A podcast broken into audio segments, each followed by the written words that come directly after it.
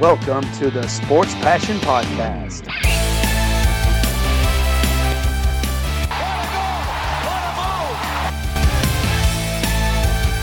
Oh, blocked by James! LeBron James with the rejection. And here's your host, Lars Marendorf. Einen wunderschönen guten Abend und herzlich willkommen zur letzten Ausgabe des Jahres 2020 vom Sport Passion Podcast. Es geht in dieser Folge um die NHL-Saison und die heißt 2020-2021, obwohl das richtige Eishockey geht erst im Jahr 2021 los. Aber ja, ich werde so ein bisschen über den Werdegang zu dieser Saison erzählen, wie sich das Ganze entwickelt hat, warum es die Saison jetzt zum Glück für Eishockey-Fans gibt und äh, was so ein bisschen die Probleme waren und wie sich die Saison dann jetzt gestalten wird.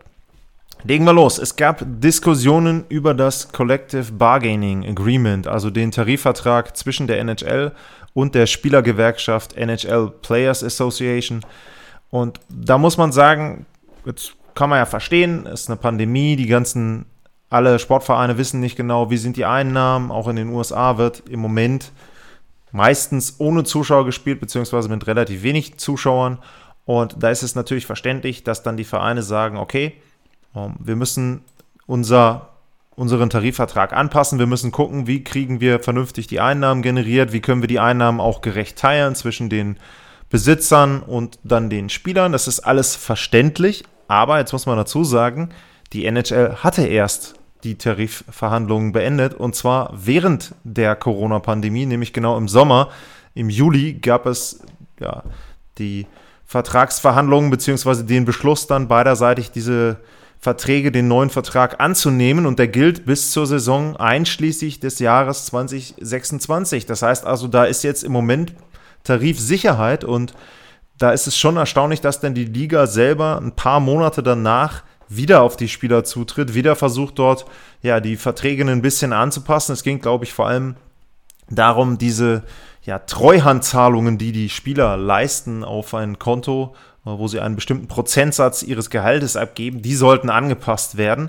Aber das ist eben etwas, was bei den Spielern also nicht wirklich auf ja, große Gegenliebe gestoßen ist, verständlicherweise natürlich, denn ähm, man hatte eben auch im Sommer ja da durchaus Bereitschaft gezeigt, eben gemeinsam einen guten Tarifvertrag für beide Seiten zu beschließen, auch immer unter der Berücksichtigung, dass eben jetzt die abgelaufene Saison und eben jetzt auch die neue Saison natürlich noch nicht normal verlaufen werden. Das war damals schon klar.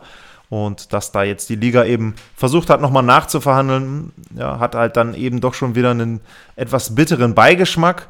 Äh, zumal, wenn man dann auch noch ein bisschen sich damit beschäftigt hat, wie es den Spielern in diesen Bubble Cities ging, da war es wohl auch nicht so ganz ja, wie auf dem äh, Werbeprospekt von der NHL versprochen. Also da gab es dann schon eben die ein oder andere Geschichte, wo gesagt wurde, ja, ihr habt so und so viele Restaurants und habt tolle Auswahl für euer Essen und das war dann am Ende nicht so. Auch die Freizeitgestaltungsmöglichkeiten waren, ich würde mal sagen, nicht ganz so wie zum Beispiel die NBA das gemacht hat. Ist natürlich was anderes jetzt in ja, Disney World ist es dann, glaube ich, gewesen, äh, wie das, ähm, wie die Location heißt, dort in Orlando ähm, da gibt es natürlich andere Möglichkeiten der Freizeitgestaltung, ganz klar. Wetter äh, ist dort auch ähm, ein bisschen besser, wobei es jetzt natürlich äh, sowieso auch bei der NHL ja eher dann im Sommer war. Aber trotzdem, da hat die Liga auch nicht das gemacht, was sie den Spielern versprochen hat. Und jetzt nochmal so eine zweite Aktion hinterher. Also, ja, mal gucken. Im Grunde kann äh, jeder Eishockey-Fan, jeder NHL-Fan froh sein, dass der Tarifvertrag jetzt erstmal ein paar Jahre gilt. Denn ansonsten, wenn das jetzt noch akut wäre, hätte man da auch wieder die Befürchtung haben können, dass es eben dann wieder Ärger gibt und den nächsten Lockout in der NHL. Ja, dann fange ich mal an mit dem, was jetzt an Terminen feststeht zur neuen Saison. Es geht los am 28. Dezember, das war jetzt schon, wenn ihr die Folge hört, äh, die Waiver Period fängt an, also die Phase, wo Spieler dann gewaved werden können, das heißt von den Teams äh, sozusagen äh, freigestellt werden können im Sinne erstmal für eine gewisse Zeit, wo dann die anderen Teams sagen können, hey, pass auf, ähm, den Spieler mag ich, den Vertrag mag ich, den Spieler hole ich mir in meine eigene Mannschaft. Ähm, das passiert ja auch teilweise, wenn man zum Beispiel Spieler in die unteren Ligen ähm, dann eben entsprechend dorthin bringen möchte, dann müssen die Spieler eben auch diese sogenannte Waiver Period durchlaufen. Und genau das hat jetzt schon begonnen vor der neuen Saison. Dann geht's los für die Teams, für die sieben Teams, die nicht letztes Jahr an den Playoffs bzw. an der Qualifikationsrunde teilgenommen haben. Die bekommen die Gelegenheit, ein paar Tage früher schon anzufangen, also ein paar Tage früher schon wieder aufs Eis zu gehen. Das heißt also, das ist für einige seit Mitte März das erste Mal dann, dass sieben Monate später endlich wieder im NHL-Team zumindest trainiert wird. Gespielt wird er ja noch nicht, aber zumindest haben sie dann die Möglichkeit, dort zu trainieren. Das ist ein paar Tage vorher, wie gesagt, 31. 31. Dezember, Silvester geht's los für diese sieben Teams. Und dann am 3. Januar beginnen alle 24 anderen Mannschaften. Noch haben wir 7 und 24, sind 31 Mannschaften. Äh, wobei ich gleich ankündigen möchte, meine Vorschau werde ich für 32 Mannschaften machen, denn Seattle beginnt zwar erst dann jetzt im Herbst wahrscheinlich, ähm, komme ich dann auch noch zu, die tauchen hier in der Terminliste auch noch mit auf, aber trotzdem sind sie ja schon auch, wie man bei den Vegas Golden Knights gesehen hat, bei Tauschgeschäften und so weiter mit involviert. Also zu sagen, wir haben jetzt 31 Teams, es spielen 31 Teams, die NHL hat jetzt schon 32 Mannschaften. Dann geht's endlich los am 13. Januar mit der Saison. Es wird keine Exhibition Games geben. Auch das eine interessante Entscheidung bisher, allerdings natürlich eben dann auch alles unter Corona-Gesichtspunkten.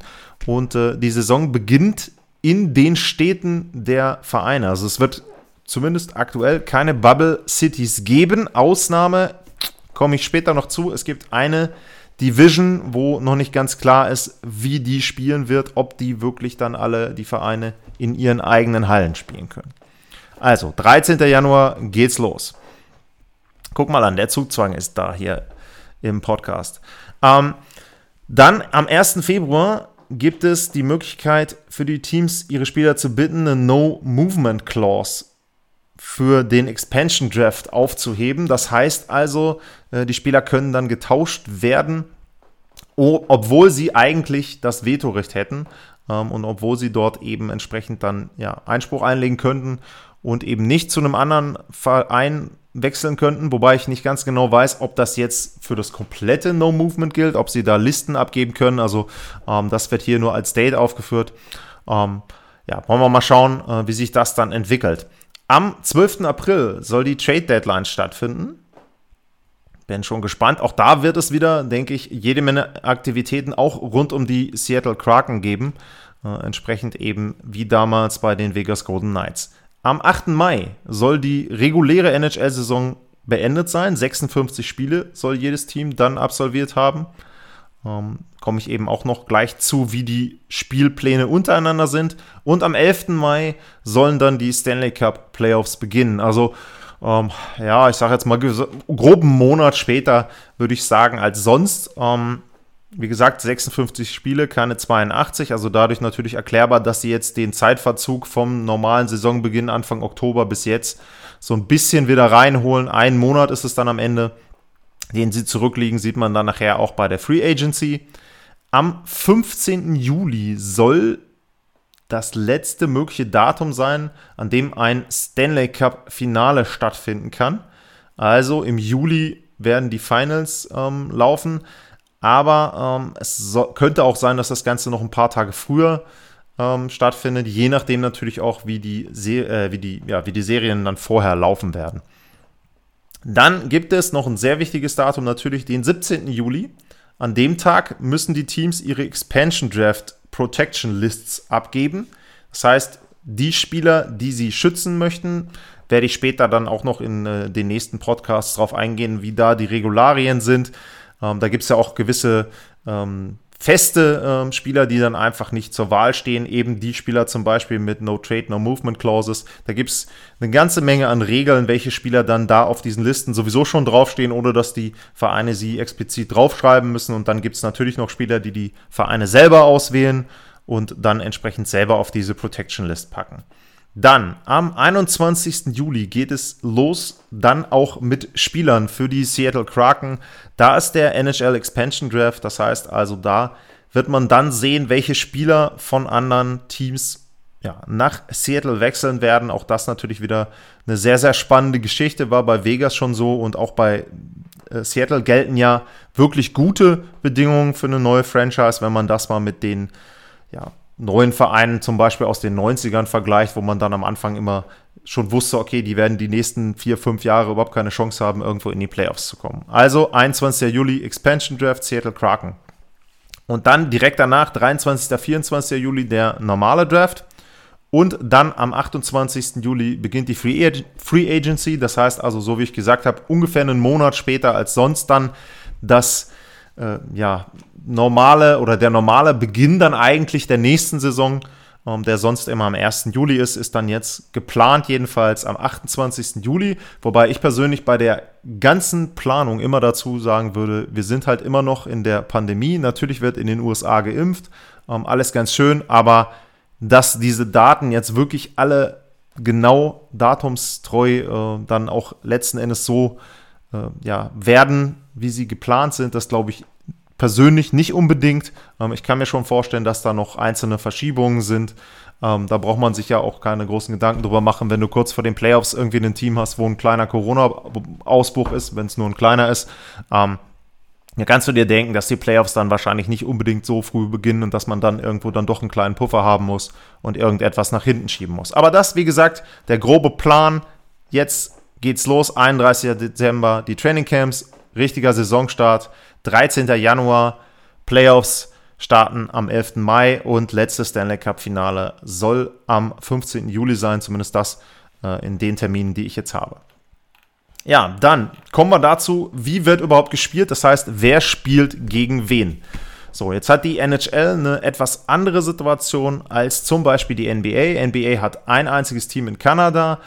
Das kann man relativ einfach lösen. Das Team spielt erstmal in einer Bubble City in den USA. Damit sind die erstmal mit dabei und können die Spiele ganz normal absolvieren, haben dann natürlich keine Heimspiele, wobei, wie gesagt, NBA zum Beispiel spielen ja im Moment auch noch ohne Zuschauer. Das heißt also, eine wirkliche Heimatmosphäre hast du da nicht und ähm, dementsprechend Toronto jetzt im Moment eben in den USA. So, das funktioniert in der NHL nicht. In der NHL hat man natürlich mehr Teams in Kanada. Deswegen musste man sich da Gedanken machen, okay, wie mache ich das? Wir haben insgesamt sieben Teams, die in Kanada spielen und das Einfachste war dann natürlich zu sagen, okay, es wird eine Division geben, wo diese sieben Teams drin sind. Die Division nennt sich North Division, macht auch komplett Sinn natürlich von der Geografie her. Eben wie gesagt, Ottawa, Montreal, Toronto, Winnipeg, Edmonton, Calgary und Vancouver sind damit drin. Also genau die kanadischen Teams. Jetzt kommt aber natürlich gleich erstmal der, ja, das erste Aber. Ähm, denn im Moment ist noch nicht ganz klar, ob diese Division wirklich da spielen kann, wo sie möchten, nämlich zu Hause. Weil in Kanada im Moment zumindest noch strenge Regularien bestehen, wenn man die einzelnen äh, kanadischen Gebiete verlassen möchte. So, das heißt also, ich kann nicht einfach sagen, ich reise jetzt aus ähm, von aus Quebec nach Ontario ähm, oder äh, British Columbia. Ähm, da muss man eben gucken, wie diese Regularien sind. Sollte das nicht funktionieren, das heißt, sollte die kanadische Gesundheitsbehörde, ich glaube, dass die die letzte Entscheidung äh, dort treffen, eben nicht diese Genehmigung erteilen, dass die NHL-Teams reisen dürfen mit ihrem Plan, den die NHL natürlich auch hat, mit ihrem Hygienekonzept, dann wird die NHL einen Plan B in der Tasche haben und in Bubble Cities gehen. Da weiß ich im Moment allerdings auch noch nicht, welche das sein könnten. Da wäre natürlich jetzt könnte man sich jetzt überlegen, man könnte ja mal Städte nehmen, wo die NHL jetzt vielleicht schon mal war oder vielleicht mal wieder hin möchte, ähm, je nachdem. Aber da bin ich mir nicht sicher, ob das dann auch so viel Sinn macht von den Locations her. Aktueller Plan der NHL ist, überall dort zu spielen, wo die Vereine sind. Das heißt also, die kanadische Division soll in Kanada spielen. Wie gesagt, das ist die Division mit dem größten Fragezeichen, North Division. Dann haben wir eine East Division. Da sind drin Boston, Buffalo, New Jersey, die New York Islanders, die New York Rangers, Philadelphia, Pittsburgh und Washington.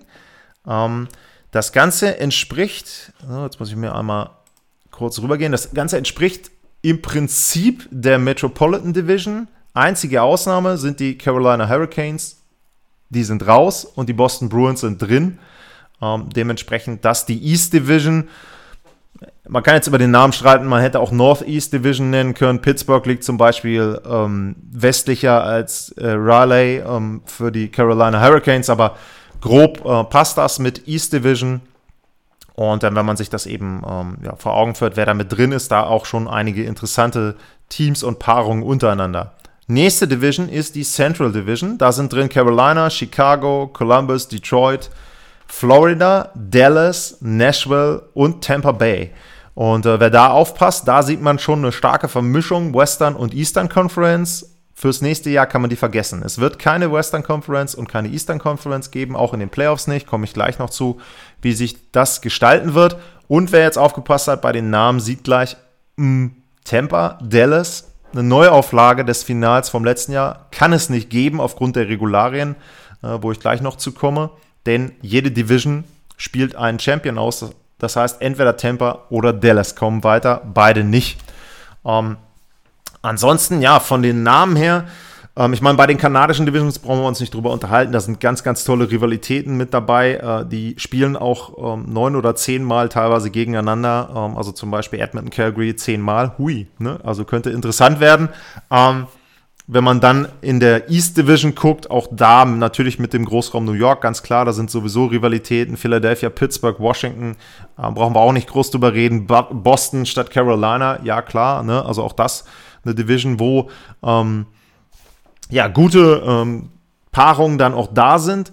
Ähm, bei der Central Division tue ich mir noch so ein bisschen schwer, da so den richtigen Drive zu haben. Das liegt einfach daran, dass da natürlich relativ viel jetzt schon durcheinander ist. Eben Carolina, ähm, Columbus, Florida ähm, und äh, Tampa Bay. Äh, Detroit ist ja nun auch schon seit ein paar Jahren in der Eastern Conference, aber eben diese Durchmischung mit ähm, Dallas, Nashville und Chicago ja, erstmal etwas strange. Ähm, also so wirklich alte Rivalitäten, klar, jetzt Chicago, Detroit, okay. Ähm, wobei das Niveau der Vereine, also die Klasse der beiden Vereine wird wahrscheinlich nicht ganz so hoch sein wie früher.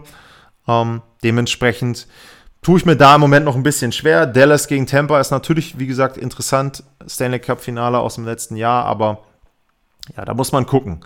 Ähm, und dann die letzte Division, man merke, Division.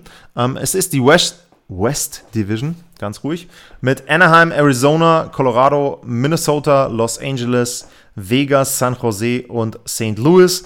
Ähm, ja, ist eben eine Vermischung ähm, der ähm, sonstigen Pacific und ähm, Central Division.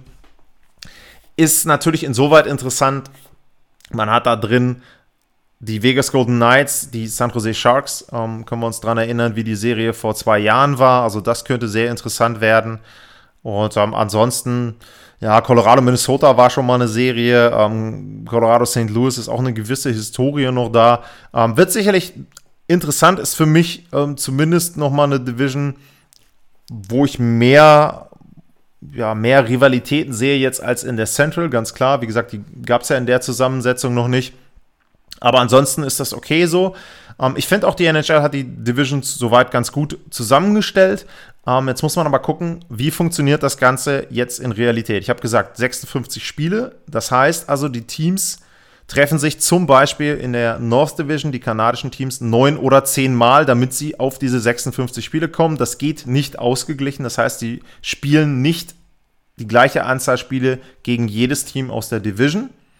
Ähm, wie gesagt, man spielt nur innerhalb der Division. Das heißt, es gibt keine Spiele zwischen diesen vier Unterliegen sozusagen.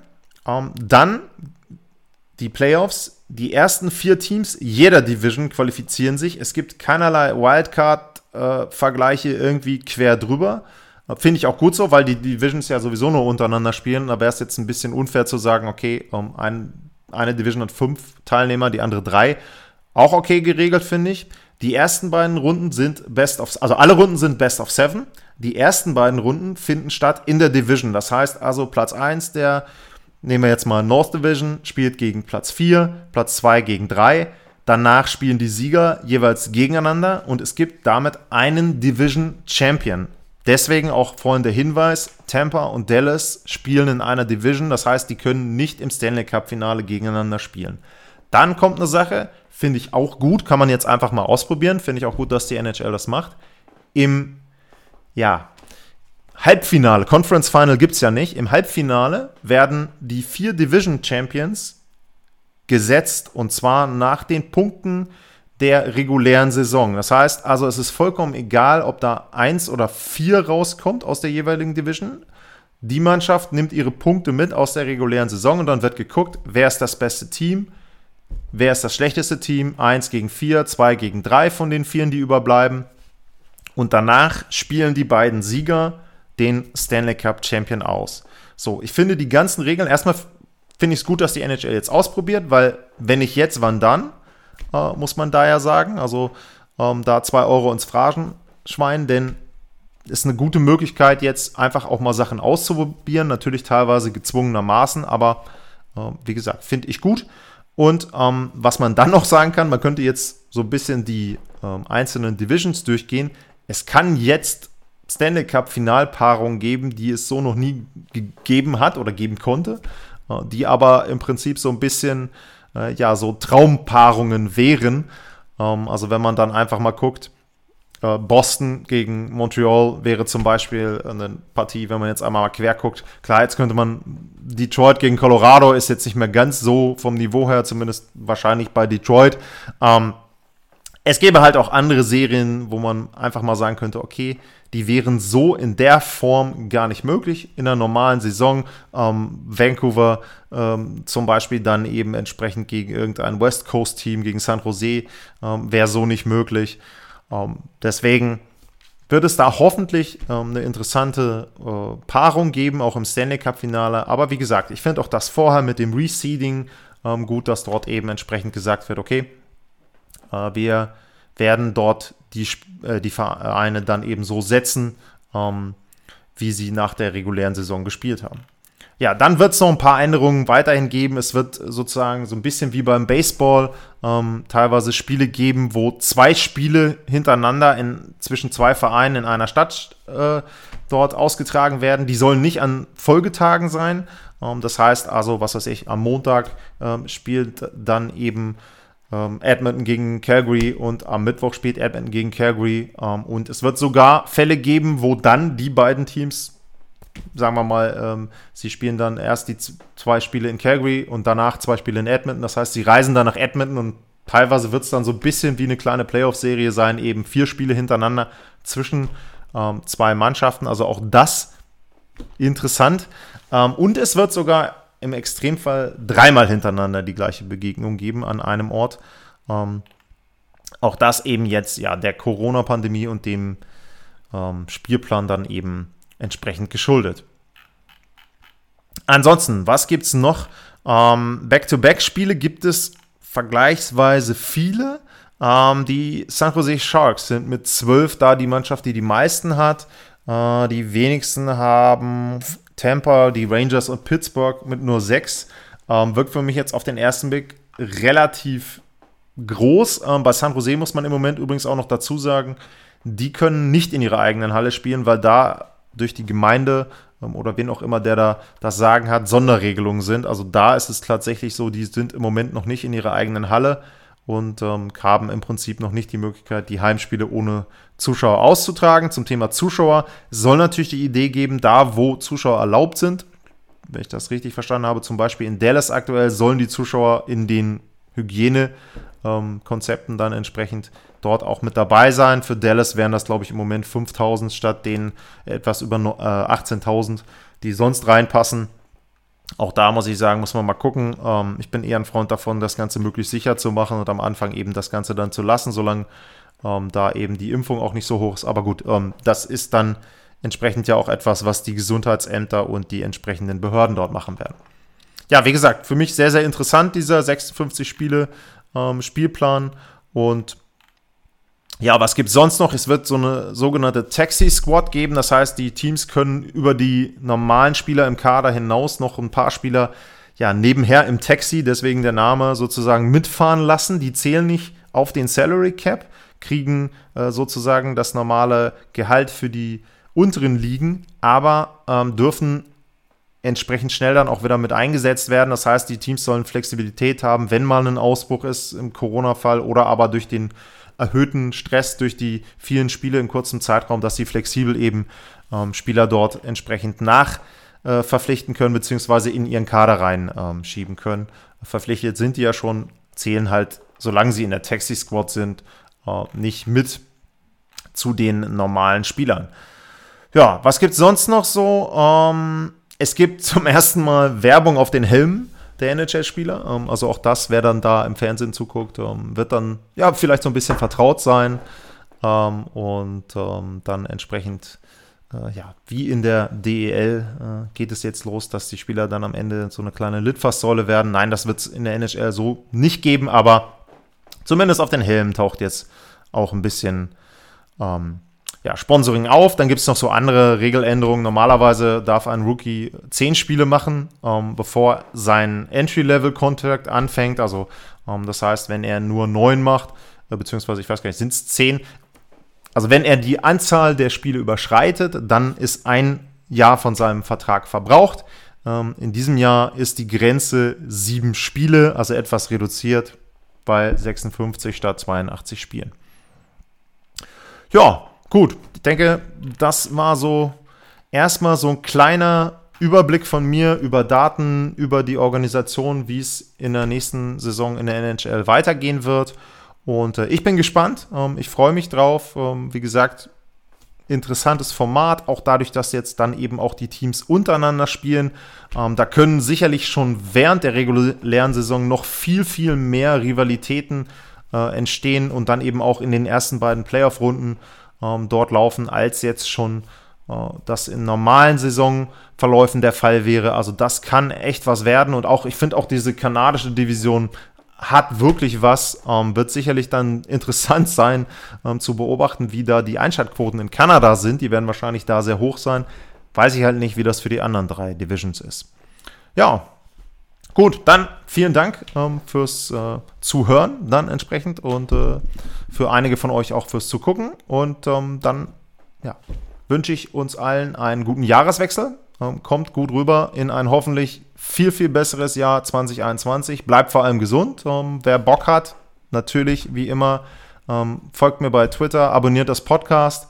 Ähm, folgt mir bei Instagram. Ähm, würde mich natürlich freuen, wenn es auch irgendwo Bewertungen geben würde. Ähm, Apple Podcast ist es mit dabei. Ähm, bei allen möglichen Podcasts. Plattformen könnt ihr die Sendung runterladen und abonnieren entsprechend. Und da würde ich mich natürlich auch freuen, wenn es da Bewertungen gibt. Ansonsten Fragen immer gerne. Und wie gesagt, das Wichtigste jetzt im Moment, bleibt gesund und bis zum nächsten Mal. Tschüss. Sportliche Grüße. Das war's, euer Lars.